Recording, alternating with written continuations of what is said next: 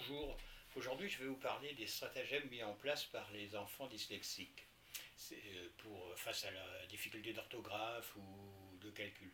Si vous avez un enfant dyslexique, demandez-lui comment il fait lorsqu'il doute par rapport à un mot par exemple. On va prendre un mot simple, euh, maman.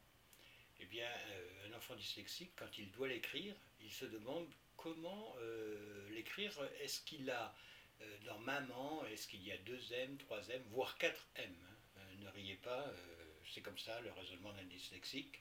S'il a beaucoup d'amour pour sa maman, il y aura beaucoup de M. voyez Ce n'est pas un jeu de mots que je fais.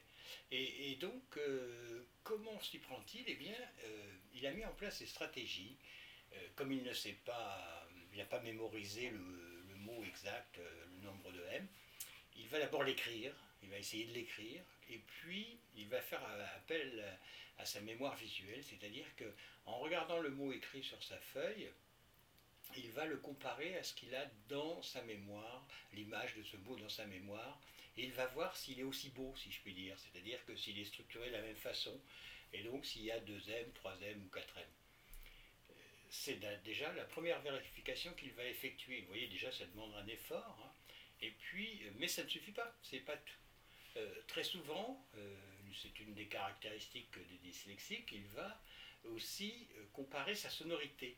C'est-à-dire qu'en le lisant, il va l'entendre, il va l'écouter, et il va comparer cet enfant, ou, elle va comparer, avec la mémoire auditive qu'elle a de ce mot.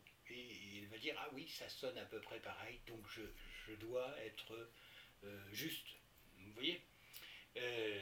Pareil, choses vont se passer un peu de la même façon en ce qui concerne euh, le calcul. Euh, encore que très souvent, euh, la présentation du problème pour un dyslexique, un problème de calcul est très difficile à intégrer.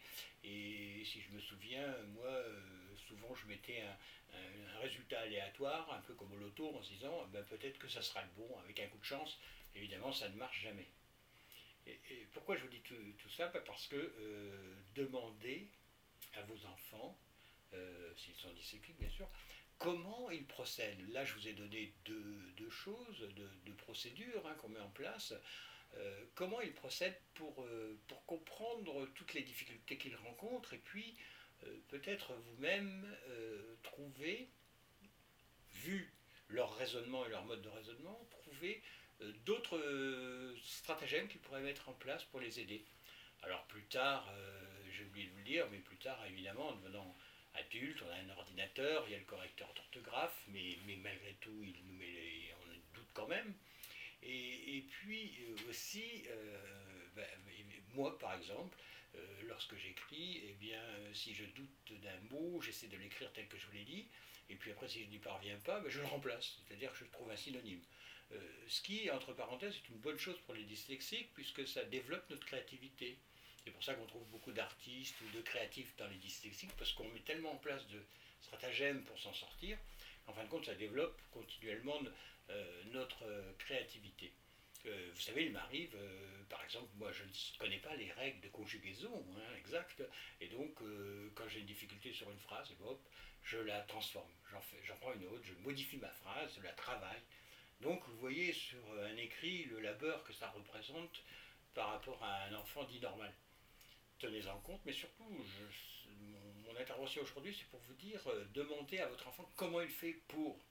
Et qu'il vous explique, vous allez mieux le comprendre, je répète, vous allez mieux comprendre, et peut-être vous trouverez euh, d'autres euh, moyens de l'aider, de mettre en place astuces avec lui, et même si vous arrivez à en créer une ensemble, eh ben, vous voyez un peu la connivence que vous allez créer.